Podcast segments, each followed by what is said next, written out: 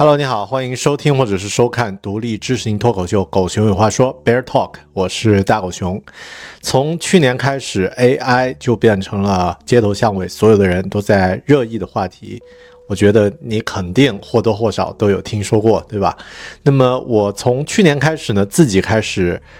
呃学习 AI，也分享过很多关于 AI。生成内容的一些话题，啊，不管是中文的还是英文的。那么前段时间呢，我开始看有没有一些经典的课程或者是呃内容需要重新再去学啊。于是呢，我就从最经典的开始，由吴恩达博士啊，Andrew 这位在 AI 人工智能界赫赫有名的呃大拿。他制作的一个叫做啊 Generative AI for Everyone 的课程，那么呃这期节目呢是我对于这个课程的一个呃一个总结和一个分享，那么更多像是我给自己准备的一份读书笔记。我在学完这门课程之后呢，给自己总结了上面的内容，其中发现有九个内容。啊，有九个知识点，或者说有九个我自己的收获，非常有价值。那么，呃，录制这期节目呢，除了和你分享之外，也是给我自己留一份啊这个声音的存档。好的，那么废话不多说，我们来看一下这门课程。呃，这门课程的名字叫 Generative AI for Everyone，就是生成式 AI，每个人都可以掌握的生成式 AI 课程。那么，啊。副标题是 Learn how generative AI works and how to use it in your day at in your life and at work。简单说就是理解生成式 AI 是怎么工作的，如何能在自己的生活还有工作中去运用。那么这个话题呢，其实我自己非常关心，因为首先什么是生成式 AI 呢？就是指能够用 AI 来辅助生成文字、图片。音频、视频这样的方式的，呃，运用就是生成式 AI。那么它和很多人常说的，比如说啊，General AI 又不太一样，那个是通用、通用式 AI。那么我们人类离通用式 AI 很有很远的距离要走。然后呢，也和其他 AI 的运用不太一样，但是又和内容的创作或者是个人的应用呢息息相关。于是呢。呃，掌握这门呃，就是了解 generative AI 和我们的日常生活有什么关系，可能是学习 AI 的第一步。所以呢，我也强烈推荐大家，如果有时间，而且愿意去，呃，花三周的时间去上一下啊吴恩达博士的这门课的话呢，那直接在他的网站上点击就可以，呃，免费的去学习，然后也有中文的字幕。所以呢，实际上是效果会更好。那么我的这个视频和播客只是作为自己的一个分享，那么啊，可以当做是一个导读啊。但如果你真正想要学习的话，建议还是去他的这门课啊的官网啊，或者去他的这个 Coursera 的这个官网呢去看。他的官网呢叫 DeepLearning.AI。那么在这个官网上，你可以找到这门课，就叫 Generative AI for Everyone。它是一门持续三周，每一周大概有一到一个小时多一点，两个小时不到的这个视频内容来来进行分享。那么只需要去看视频，你就能学到基本的内容和知识了。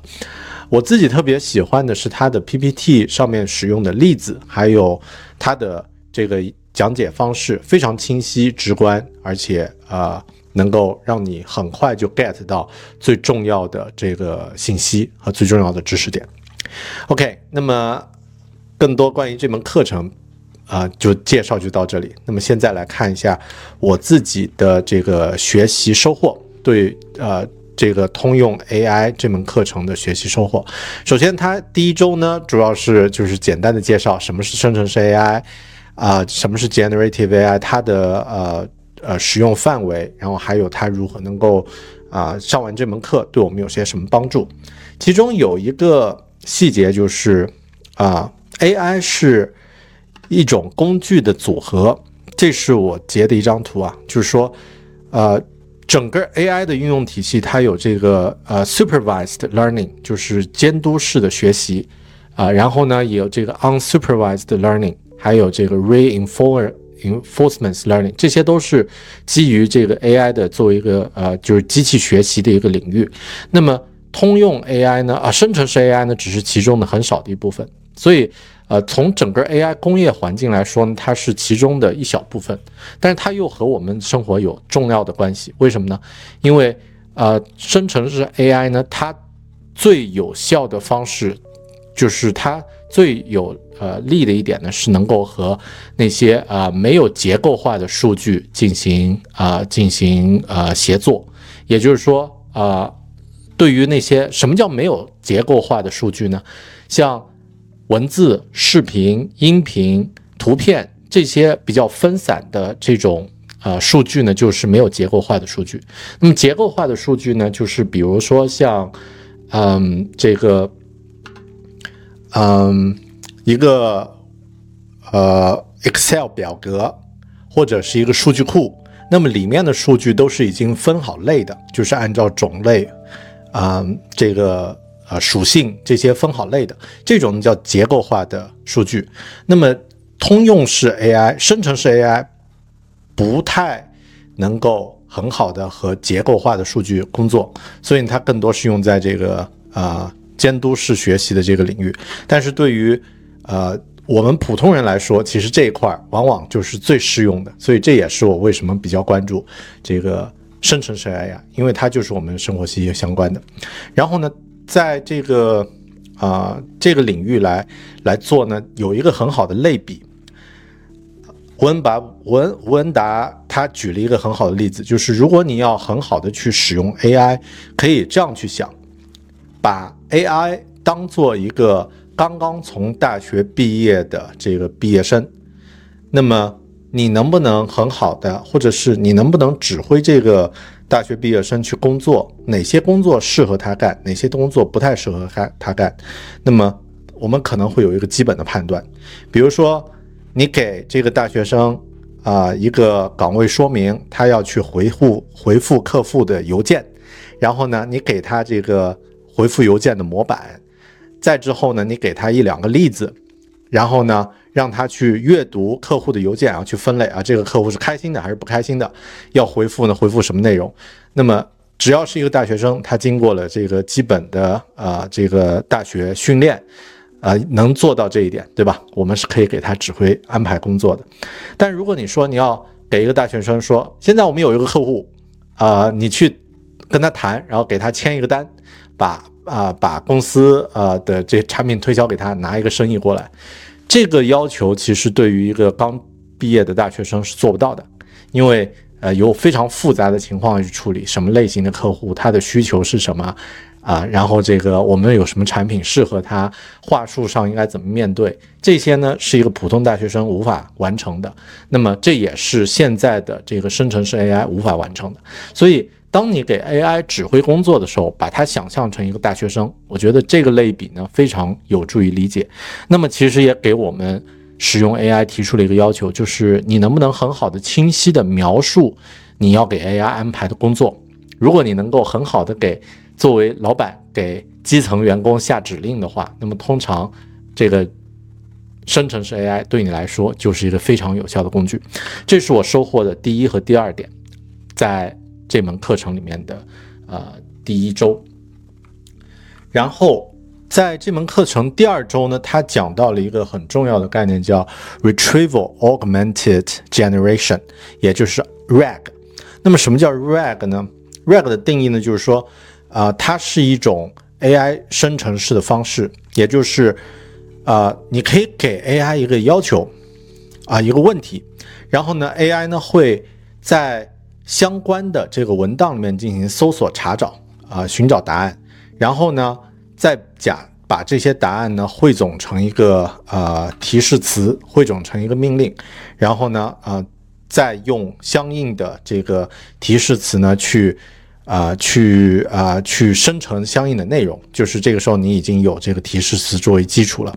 那么很常见的应用呢，就是在，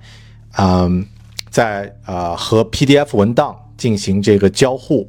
的时候啊，那么很多时候我们可以啊有一些工具，比如说现在这里的这些工具 Chat PDF、PDF 到 AI Light PDF，这些都是一些 AI 来分析 PDF 的工具。那么你可以把这个 PDF 的文档，比如说一篇论文，上传到这个相应的这些工具上，然后呢，问他一些问题，让他去找相应的出处的答案。那么这个时候呢，你就可以使用啊 AI 工具来帮助你更好的理解啊这个啊或者说更好的找到与这个文档相关的一些问题。那么论文是这样，书籍是这样，或者是这个个人的文档也可以做到这样的操作。所以这个呢是一个叫 RAG 的呃的应用方式。那么这种应用方式为什么我比较感兴趣呢？因为它对于我们来说其实很实用。比如说，如果你是一个内容创作者的话，那么啊，比如说我制作播客或者写博客，那么可能已经有啊很多啊数据，那么我可以。把这些数据给到 AI，喂给 AI，然后呢，让它在其中去找到符合我要求的这个文字。比如说，我有四百多期播客，那么可能我把所有的播客、所有的文字内容都传到 AI 上，然后让它说：“哎，我在哪期内容里面讲到了 GTD 啊这种效率提升的方式？”它可能给我列出来啊，你有四五期播客讲到啊，那么分别是关于什么内容？然后你的引述是什么样的？那么这个就很有价值，特别对于一些专业。人士啊，比如说这个医生或者是呃教授做科研的呃工作的人，那么就很有用。对于我们日常的这个，比如说做市场运营、做设计、做写程序都非常有用。所以这个呢是我比较关注的一个领域，叫 RAG（Retrieval Augmented Generation）。那么后面啊，到 AI 运用呢，我也会着重的去关注。这是他讲的，啊。第二周的其中一个一个内容，第三个内容叫做呃 AI agent。那么 agent 是一个什么概念呢？agent 就是指，呃，现在 AI 和人的交流方式呢，是你给他问题，你向他提问，他给你答案。那么 agent 呢，是当你给他一个要求的时候，他能够结合不同的工具，去实实际际的去处理一些问题。甚至可能是在线下去进行一些跟真实世界的一些交互，啊，我举一个非常非常极端的，就是现在脑子里突然想到的一个一个例子，就是现在假设我们有一个呃 AI 的 agent，而且它是一个呃突破了道德约束，然后呢不受这个法律框架限制的，那么它是一个呃杀手。那么这个时候，呃，你可能啊给他布置要求说啊，我现在看谁谁谁不爽，啊，这个请你去帮我把他干掉。那么这个 AI 就会分析啊啊，你的这个要呃要刺杀的这个客户，要刺杀的这个目标，他的作息方式，每天是坐地铁 还是每天是乘公交啊这个开车，然后呢呃哪些方哪些。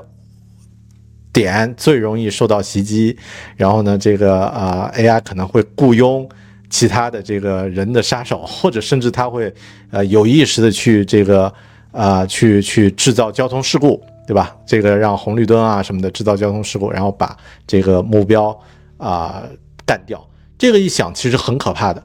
呃，为什么很多这个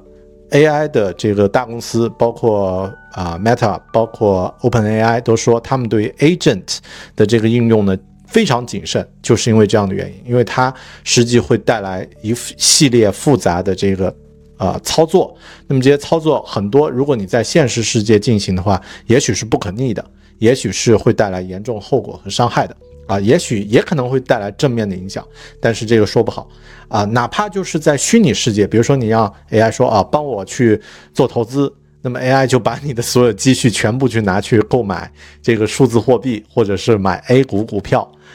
哇，那个呃操作之后啊，你可能就会带来实实在在的经济损失。所以这个呢是 agent，那么呃，我觉得也让帮助我更好的理解了这个啊这个话题。之后呢，就进入到了第三周，在第三周这个类别呢，是关于，呃，生成式 AI 与与这个商业还有与社会之间的关系。这一周的内容，我觉得是吴恩达这门课里面最重要、最有价值的一点。如果你也在上这门课的话呢，记住去看这周，重点去看啊，那么非常有价值。那么首先他讲到了一点，就是说，呃。我们日常使用 AI 的方式，比如说你在这个网页端，像 ChatGPT 就是网页端标准的这个网页的这个呃问问题做做回答，那么可以将 AI 作为你的一个思考工具。我现在就是这样去做的。那么很多时候我其实脑子里没有一个精力去从头开始去准备一个问题。那么我经常会随便问 AI 一一句话，它给我一些反馈。那么这个时候我可能有一些思路了，然后呢再顺着它的反馈呢再问一些问一些东西，那么就会有快速的就会有一些啊初步的这个呃结果就会出来啊。那么用这些结果呢再去自己再去做做这个深入的思考，所以它很多时候会帮助我们进行思考。甚至呢我还有这个呃 AI 的呃。就是提示词啊，每天我给他一些自己的日记的输入，然后呢，每天总结的时候，他会问我一些问题，比如说这个话题你是怎么考虑的？啊，你有没有想过啊？因为有这样的操作方式，有这样的行为是什么样的原因啊？那么很多时候他给我的问题还会让我觉得，哎，还真有意思，好像我的确没有想到过，或者是还是挺有价值的。OK，那么这个呢是，嗯，AI 的。这个在 Web 端的应呃这个呃窗口端的应用方式，然后下面他讲了一个非常有意思的东西，就是说 AI 我们可以用它来提高工作效率，其实是指提高你在工作中的具体的任务的效率，它不是提高你的工作整体啊，它不是提高你啊，就是改变你的工作本身，什么意思呢？就是我们任何一个工种其实都会有。你的相关的这个任务，比如说，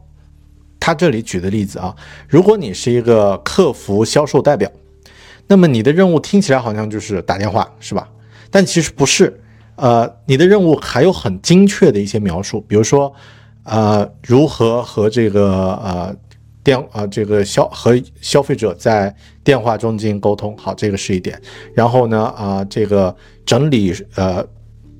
数据整理这个调研的数据，然后呢啊向上汇报，然后啊等等等等，有太多的东西。那么在呃我们把这个一个人的工作细分下来的话你，就可以列出，比如说你这个工种大概有二十个常见的任务要去处理。那么呃之后要做的事情呢，就是再去分析说，哎，我现在如果用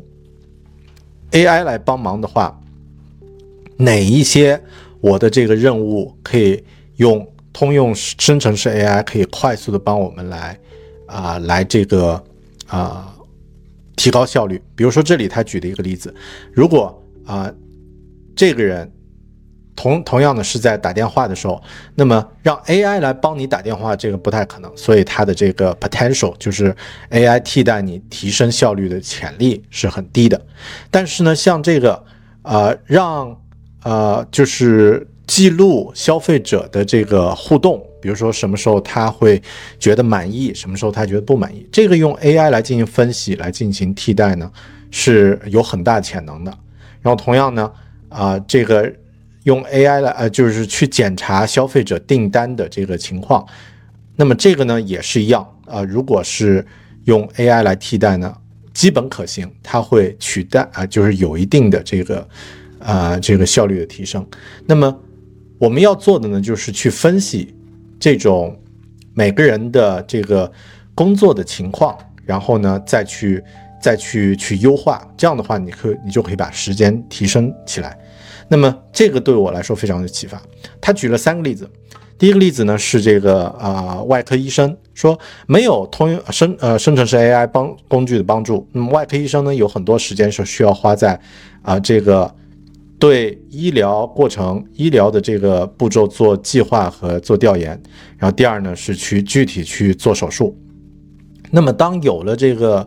通用生成式 AI 呢，它就可以节省大量的时间去做调研的时间就大量减少了，但是做手术的时间没有减少啊，这个是一点。那么对于第二个就是呃法务顾法务啊律师或者说法务法务。部顾问啊，他们的工作，那么没有 AI 帮忙，他需要整理信息、收集信息、整啊查看信息，然后给到客户反馈。有了 AI 帮忙呢，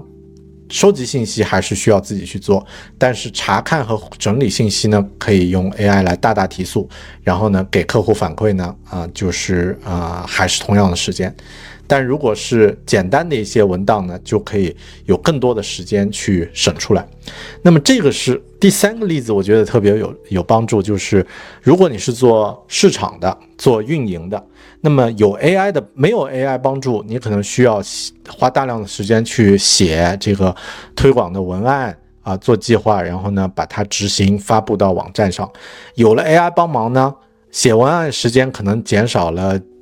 几十倍、十几倍啊，然后呢，这个发布到网网站上的时间也减少了很多。那么这个时候呢，第一，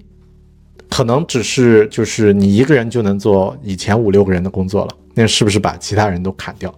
啊？当然，有的老板可能会啊，但另外呢，也可以就是这样去看，如果这样的话，那么就意味着你完成一个一个。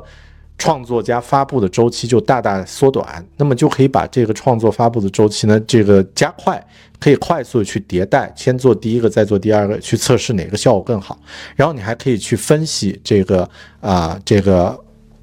啊结果，分析这个执行的效果，然后呢啊做一些这个啊内容的这个呃调整。那么这样的话，又可以把效率提升起来。所以。我对这一部分呢感觉特别受启发，而且也打算去做一做我自己的行业的这个分析。然后最后呢，他在这个 part 里面讲到了，就是啊，生成式 AI 呢将会影响那些高收入的工作，比如程序员、设计师这些啊，律师、医生这些都会受到影响。对于低收入，就是相对收入较低的呃这个人群呢，影响不会那么大。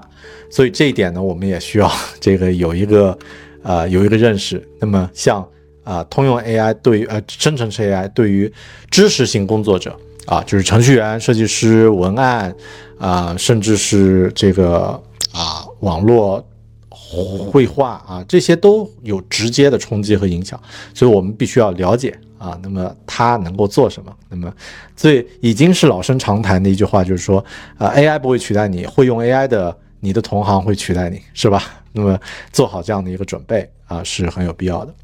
那么最后他这门课里面呢讲到了啊一个生成式啊就是生成式 AI 和通用 AI 的概念。那么就是我刚刚说到的 general 啊 artificial intelligence。那么呃文达认为通用式 AI 还有很长的时间，可能还有好几代人啊。就是我们如果幸运的话，可能在我们这一代人可以看得到。那么这是。啊，这是一个啊一个新的领域和一个啊前所未有的方向啊，嗯，那么也特别期待啊。最后呢，我觉得他举了一个例，就是嗯，我们每个人现在借助不同的 AI 工具，其实都能够创建出自己的一个个人的生产力或者是生意上的一一一支军队。那么啊，以往呢，你要去。在知识领域去找人，或者说在人的这个层面上，知识是非常昂贵的啊！你要去学习知识也很昂贵，雇佣有知识的人啊，比如说是雇佣一个文字创作者，雇佣一个程序员，那么是很昂贵的。但是现在有了通用 AI 呢，知识慢慢变得没有那么贵啊，运用知识也变得没有那么贵，所以这个也就意味着我们每个人其实可以准备，就是。啊，去，嗯，去打造自己的一个，啊，一个能够让你提升能能力的一一支军队啊。我不太想用那个互联网的词，就是赋能，但是啊，好像这个词还挺实用的，就是啊，empower，给你多一些的这个能量，能处理各种各样的问题。那么，啊，当然很多人对 AI 还有一些这个，呃。疑虑或者说有一些这个呃恐惧啊，那么就像当年电能刚刚出现，那么文达他用了这个例子来进行收尾，就是呃电在出现的时候其实也是一个啊，就是大家都会很害怕的。那么现在人也不能够完完全控制它，但是每个人没有人会排斥电能作为一个工具来进行使用。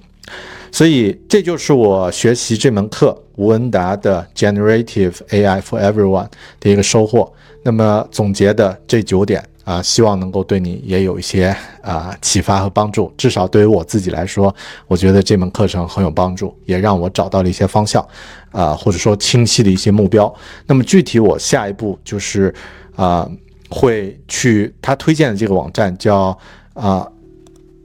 O N E Online 的这个网站去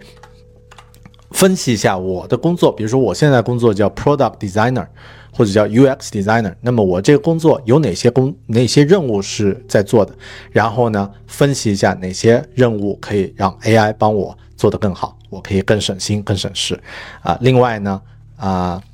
我也会啊去看其他关于更具体的我的这个岗位设计岗位如何和 AI 结合的课程，但那个是另外的分享了。好的，感谢你的收听，希望你觉得这期节目对你有帮助。我们下期节目再见，拜拜。